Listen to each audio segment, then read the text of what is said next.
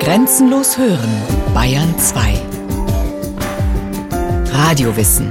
Montag bis Freitag die ganze Welt des Wissens. Kurz nach 9 Uhr und 15 Uhr.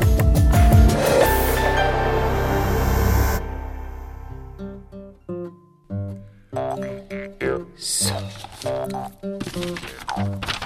Also, ein Kessel, wo ungefähr 20 Liter reingeht. Wir Jawohl.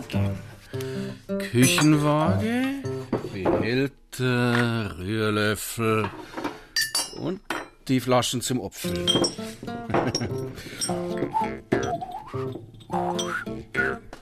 Die Hefe noch. Alles andere ist in dem Bierkit da drin. 20 Liter. da kommt mir die Masse auf weniger wie ein Euro. Das muss man sich mal vorstellen. Also im Wirtshaus, da zahl ja mehr wie fünf. Zahlreiche Online-Shops werben im Internet für das Selbstbrauen von Bier und bieten alles an, was man dazu braucht. Gefäße, Brauanleitungen und vor allem die Bierkits. Das sind Malzextrakte zum Herstellen unterschiedlicher Bierarten. Ein gelernter Brauer beurteilt ein derartiges Heimverfahren eher skeptisch. Paul Pausinger zum Beispiel drückt sich äußerst vorsichtig aus. Die Bierkits, also ähm, die Bierkits und das alles, was man da selber braut, äh, es ist so, ich sag, es schmeckt kein Bier schlecht, aber es schmeckt halt dann sehr anders. Paul Pausinger ist Inhaber einer Brauerei, der ältesten Privatbrauerei der Welt, wie sich seine Schlossbrauerei im niederbayerischen Herrn Giersdorf stolz nennt. Die Brauerei ist 1131 von den Nonnen von Geisenfeld, die hier die Propstei Sansbach geführt haben, als äh, Donatum an die hiesige Bevölkerung gegeben worden. Die Brauerei hat sehr viele verschiedene Besitzer gehabt bis 1899 mein Ur-Urgroßvater hier das durch Zufall über eine Versteigerung bekommen hat. Und über meinen Großvater und meinen Vater bin eigentlich ich hier die vierte Generation, der hier in dem Betrieb mitarbeitet. Klar, dass für ihn Bier schon von Berufswegen ein ganz besonderer Saft ist, einer, der seine allerhöchste Wertschätzung genießt. Bier ist nicht so ein Getränk, das man einfach so runterschüttet, sondern Bier ist ein Kulturträger. Jawohl. Und nicht erst in unserer Kultur spielt das Bier eine Rolle. Mindestens 5000 Jahre reicht seine Geschichte zurück, bis in die Zeit der Sumerer.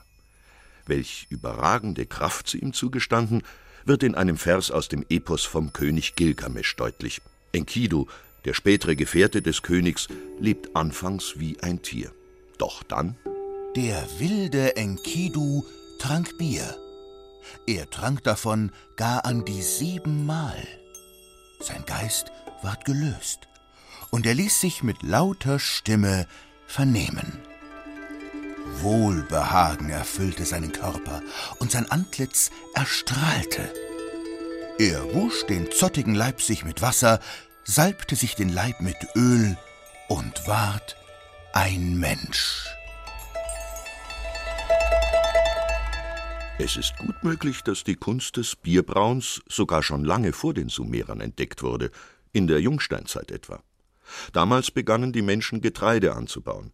Sie könnten die Körner in großen Gefäßen gekocht und dann stehen gelassen haben. Das Gemisch aus Wasser und Getreide fing an zu gären, und was entstand, war, nun ja, ein Getränk. Nahrhaft, haltbar und vom Geschmack her vielleicht gar nicht so schlecht. Durch unsauberes Arbeiten entstehen Fehlgärungen. Das Bier wird dadurch ungenießbar. Reinigen und sterilisieren Sie deshalb zunächst die für den Brauvorgang benötigten Geräte. Aha. Ich hab gemeint, der Alkohol desinfiziert das von selber. Aber bitte, na machen wir es eben, wie es da steht. Ähm, Gäreimer mit warmem Wasser füllen. Desinfektionsmittel dazu. Wo haben wir das? Da. Die zu sterilisierenden Teile etwa so 20 Minuten hineinlegen. 20 Minuten? Ja, so. Eigentlich ich ja gleich aufhören.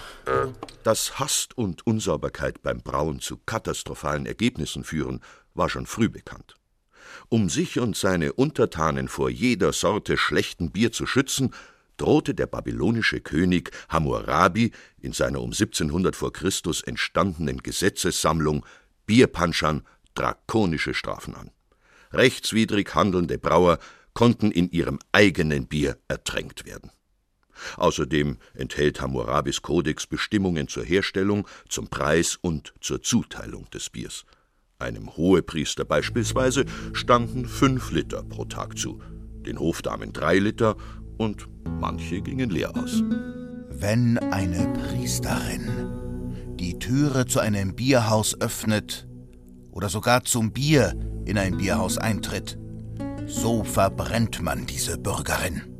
20 Sorten Bier kannten die Babylonier, und ein guter Brauer hatte eine hohe gesellschaftliche Stellung. Vom Militärdienst war er befreit, weil er das sogenannte Bierbrot herstellte. Das war ein Brot aus grob geschrotetem Getreide, das die Soldaten auf ihre Feldzüge mitnahmen. Wenn man es zerkrümelte, in Wasser einweichte und das Ganze ein paar Tage gären ließ, entstand daraus eine Art Bier. Paul Pausinger erläutert. Und dann ist Bierbrauen eigentlich mehr oder minder eine Bäckersache gewesen, weil ja Brot und das Getreide bei den Bäckern sowieso vorhanden war. Auch im alten Ägypten verhielt sich das so. In der Nähe von Kairo haben Archäologen ein Bauwerk aus dem dritten Jahrtausend vor Christus ausgegraben, das gleichzeitig Bäckerei und Brauerei war. Das Schriftzeichen für Nahrung setzte sich aus demjenigen für Brot und dem für Bier zusammen. Soldaten und Staatsbedienstete wurden mit Brot und Bier bezahlt. Das Bier war ungefähr so wichtig wie das Brot, und wenn jemand starb, gab man ihm unter anderem Bier mit ins Grab. Im Buch der Toten spricht der Schöpfergott Atum Ich empfange die Opfergaben von meinen Altären, ich trinke Krüge voller Bier, wenn die Nacht hereinbricht, und dies in meiner Würde als Herr über alles. Und noch eine Tatsache weist auf die enorme Bedeutung des Biers hin. Unter den Ptolemäern, die Ägypten in den letzten drei vorchristlichen Jahrhunderten regierten, wurde das alkoholische Getränk erstmals besteuert, angeblich um der Trunksucht einen Riegel vorzuschieben. Was haben wir jetzt da noch für einen Zettel? Ähm, Biersteuerdurchführungsverordnung zur Herstellung von Bier durch Haus- und Hobbybrauer. Okay, jetzt wird aber hinterher wir vorn. Paragraph 2 Absatz 1 Bier, das von Haus- und Hobbybrauern in ihren Haushalten ausschließlich zum eigenen Verbrauch bereitet und nicht verkauft wird, ist von der Steuer bis zu einer Menge von zwei Hektolitern pro Kalenderjahr befreit. Naja, bei meine 20 Liter. Absatz 2 Haus- und Hobbybrauer haben den Beginn der Herstellung und den Herstellungsort dem Hauptzollamt vorab anzuzeigen. In der Anzeige ist die Biermenge anzugeben, die voraussichtlich im Kalenderjahr erzeugt wird. Na, na, na, na. Also jetzt ist spät, jetzt habe ich schon angefangen. Das war ja noch schöner. So, also. Und wie geht jetzt dies weiter? Ah ja. Den Malzextrakt, den leere ich in den Gäreimer und rühr gescheit um, damit er sich auflöst. Ja. So. So, dann mit abgekochtem, noch heißem Wasser auffüllen. Jetzt hab mich doch gern. Jetzt muss ich zuerst noch 20 Liter Wasser abkochen. 20 Liter? Okay, also, wenn ich das gewusst hätte, dann hätte ich mir gleich von meiner Frau helfen lassen. Also, gehen wir weiter. In vielen Gesellschaften war das Bierbrauen Frauensache. Genau wie das Kochen und das Backen gehörte es zum Bereich der Nahrungsmittelherstellung, und die lag nun einmal in weiblichen Händen. Bis in die Neuzeit hinein gab es in Mecklenburg den Brauch, dass frisch verheiratete Frauen, wenn sie zum ersten Mal ihr neues Heim betraten, beteten Lieber Gott, wenn ich braue, hilf dem Bier, wenn ich backe, hilf dem Brot. Auch in der germanischen Mythologie hat die Rolle der Frau als Herstellerin des Biers ihren Niederschlag gefunden. Ein Lied aus der bedeutendsten nordischen Sagensammlung der Edda berichtet, wie der Held Sigurd die Walküre Sigdrifa bittet, ihn Weisheit zu lehren. Sie erfüllt seinen Wunsch und entgegnet ihm: Bier bring ich dir, du Baum in der Schlacht, mit Kraft gemischt und Mannesruhm, voll der Lieder und lindernden Sprüche, guten Zaubers voll und Wonnerunen. Darüber, ob Bier ein Weisheitstrank ist, kann man unterschiedlicher Ansicht sein. Ziemlich sicher dagegen ist, dass es gesund ist. Jedenfalls dann, wenn man es nicht überdosiert. Ein Getränk mit wahnsinnig viel Inhaltsstoffen. Mehr gibt es nicht in einem anderen Getränk wie Bier. Kalorienarm. Bier hat weniger Kalorien wie jedes andere zuckerhaltige Getränk. Es beeinflusst den Körper wirklich absolut positiv. Paul Pausinger, der Besitzer der angeblich ältesten Privatbrauerei der Welt, weiß, dass Bier vor hohem Cholesterinspiegel schützt, Herz und Kreislauf sowie Nerven und Immunsystem stärkt. Außerdem soll es den Blutdruck senken, entspannend und stresshemmend wirken und gut sein für Haut und Haar. Dabei kommt es mit ganz wenig Zutaten aus. In dem 1516 erlassenen und heute noch gültigen Reinheitsgebot hat der bayerische Herzog Wilhelm IV. ausdrücklich verfügt Ganz besonders wollen wir, dass zu keinem Bier mehr Stücke als allein Gersten, Hopfen und Wasser verwendet und gebraucht werden sollen. Wer diese unsere Anordnung wissentlich übertritt und nicht einhält, dem soll von seiner Gerichtsobrigkeit zur Strafe dieses Fass Bier, so oft es vorkommt, unnachsichtlich weggenommen werden. Gerste, Hopfen, Wasser. Dass es ohne Wasser nicht geht, ist selbstverständlich, aber es darf nicht irgendein Wasser sein. Von seiner Qualität hängt es ab, wie gut ein Bier wird. Und es hat großen Einfluss darauf, welche Sorte Bier überhaupt gebraut wird. Das bayerische Wasser ist von der Carbonathärte her wesentlich härter wie das norddeutsche Wasser und dadurch kam also mehr der dunkle Biertyp raus. Der Braumeister, der das Pilsner Urquell geschaffen hat, der hat am Wasser erkannt, was da möglich ist und hat dann gemerkt, dass das weiche Wasser sehr viel Hopfen verträgt. Wir haben hier ein relativ hartes Wasser, aber in einem ausgezeichneten und ausgeklügelten Verhältnis, sodass wir eigentlich ohne große Probleme helle Biere mit einem sehr feinen, würzigen Geschmack zusammenbringen. So, da abkocht ist. Aber ist das jetzt hart oder weich? Ein Leitungswasser halt. Ich glaube auch, dass das Münchner Leitungswasser gar nicht so schlecht wäre. Bloß man muss auch aufpassen, wenn zum Beispiel Wasser aus der Leitung mal kurz chloriert werden würde, dann würde das auf den Biergeschmack sehr schlechten Einfluss nehmen. Im Mittelalter wurden die Klöster zu Zentren der Bierbrauerei. Aber ein Kloster, das keine Quelle hatte, aus der frisches, reines, geschmacklich neutrales Wasser sprudelte, hatte es schwer. Schließlich hing der Ruf eines Klosters nicht zuletzt von der Qualität des Biers ab, das es Pilgern und anderen Gästen bieten konnte.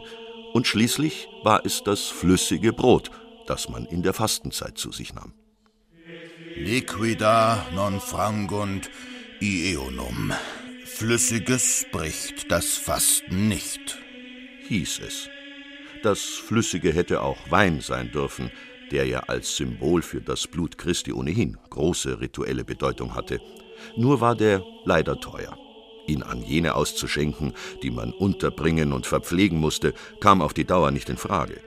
Nicht einmal Mönche und Nonnen konnten ihn sich so ohne weiteres leisten.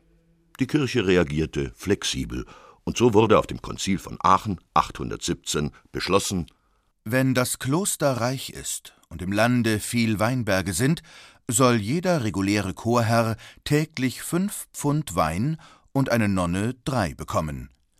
Gibt es wenig Weinberge, soll der Chorherr drei Pfund Wein und ebenso viel Gewicht an Bier erhalten, die Nonne aber von jedem zwei Pfund. Wo gar keine Weinberge sind, bekommt der Chorherr fünf Pfund Bier und nur ein Pfund Wein, die Nonne aber nur drei Pfund Bier. Und so weiter. Schon aus eigenem Interesse kümmerten sich Mönche und Nonnen gewissenhaft um die Güte ihres Bieres. Ja, sie verbesserten das Brauverfahren so sehr, dass es keine Übertreibung ist zu sagen, dass wir unser modernes Bier ihnen verdanken.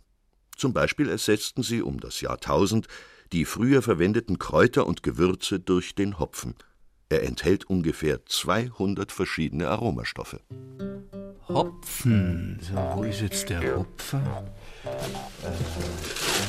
ach, ja. Freilich, der war ja schon in dem Bierkit drin, den ich da vorher in das heiße Wasser reingerührt habe. Ah, ja. Die riecht man schon raus aus der Brühe, gell? Aus der Maische, meine ich natürlich. Das Würzige, das wird er sein, ja? Nicht schlecht. In der Brauerei wird zunächst einmal gemälzt. Dabei bringt man Gerstenkörner durch Feuchtigkeit und Wärme zum Keimen. Nach ein paar Tagen werden sie getrocknet, beziehungsweise wie es fachmännisch heißt, gedarrt. Je nachdem, wie lang und bei welcher Temperatur man sie trocknen lässt, entsteht helles oder dunkles Malz und dementsprechend später ein helles oder ein dunkles Bier. Zuletzt werden die Malzkörner geschrotet, mit dem Wasser vermischt und mit ihm zusammen erhitzt. In den folgenden Stunden bildet sich aus dem Malz Malzzucker. Ist dies geschehen, werden die festen und die flüssigen Teile der sogenannten Maische getrennt. Der flüssige Teil wird, nachdem man ihm den Hopfen beigegeben hat, im Sudhaus gekocht. Ja, bloß gut, dass ich für die Maische und den Sud den gleichen Kübel hernehmen kann. So. Jetzt müsste es auf die richtige Temperatur abgekühlt sein. Ungefähr 25 Grad Celsius es haben. Ja, das kommt ungefähr hin. So. Nunmehr mit dem Rührlöffel die Hefe einrühren. Das sollte doch eigentlich ein Bier nach dem Reinheitsgebot werden. Von Hefe steht da aber gar nichts drin. Dass ohne Hefe kein Brauprozess stattfinden kann, war auch 1516 schon bekannt. Trotzdem wurde sie im Reinheitsgebot nicht erwähnt, vielleicht weil man noch nicht wusste, welche Funktion sie bei der alkoholischen Gärung hat und weil man nicht so recht mit ihr umgehen konnte. Hefen sind Mikroorganismen, und man war sich nicht im Klaren darüber, dass es davon ganz unterschiedliche Arten gibt, die wiederum ganz unterschiedliche Gärungsprozesse in Gang setzen. Ein Däne namens Karlsberg hat im 19. Jahrhundert die Hefe isolieren können und so haben wir unsere Reinzuchthefe bekommen weil früher das gern ein Zufallsprodukt war. Das Bier hat was werden können oder nicht. Sogar aus der Geschichte der Herrn Giernsdorfer Brauerei sind Fälle bekannt, in denen das Bier nicht so recht gelungen ist. Allerdings war das im 12. Jahrhundert, als die Brauerei dem nahegelegenen Kloster Geisenfeld regelmäßig Bier liefern musste. Es ist halt ein Briefwechsel da, was für ein schauliches Gesöff da wieder angeliefert worden ist. Sie haben natürlich das Gute für hier behalten, das Schlechte haben sie als Deputatsbier da abgegeben. Nachdem die Hefe dazugegeben ist, kommt die Flüssigkeit in den Gärkeller. Hier gibt es zwei Verfahren, die Obergärung und die Untergärung. Der Unterschied hängt ausschließlich von der verwendeten Hefesorte ab. Obergärige Hefezellen sind leichter als der Sud und schwimmen auf der Oberfläche.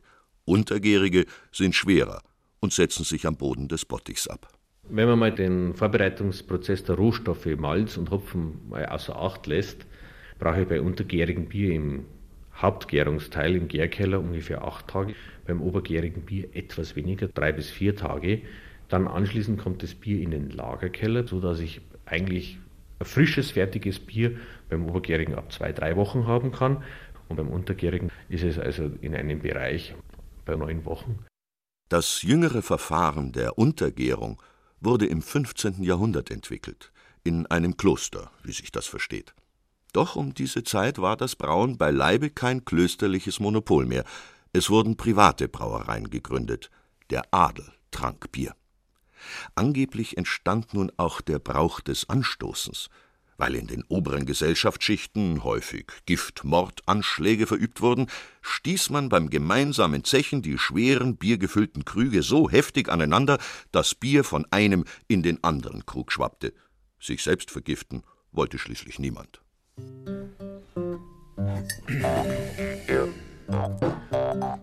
Also, direkt Vertrauen erweckend schaut das jetzt nicht aus. Der braune Schaum ja, pfui, Teufel. Die Gärung soll fertig sein, wenn es keine Blasen mehr gibt. Dann kann man es abfüllen. Na, schauen wir mal. Ob sie das rentiert? Naja, egal. Wenn es daneben geht, dann brauche ich ja keinem von meinen Späteln sagen. So, Dalla. Die sollen sich um ihr eigenes Bier kümmern. Ich habe jedenfalls alles richtig gemacht.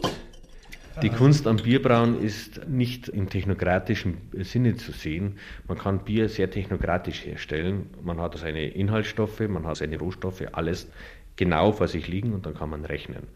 Dann kommt ein Bier raus. Aber das Gefühl für das Bier, wenn man sagt, pass mal auf, ich möchte jetzt ein Bier haben, das ein bisschen trockener ist im Geschmack wie andere Bockbiere, ein bisschen mussierend und leicht mit einer Hopfennote, die hinten rausgeht und wo ich dann auch eine, aus einem schlanken Glas einen Bock raustrinke. Und dann habe ich eigentlich dieses Gefühl fürs Bier erreicht. Jetzt schauen wir mal.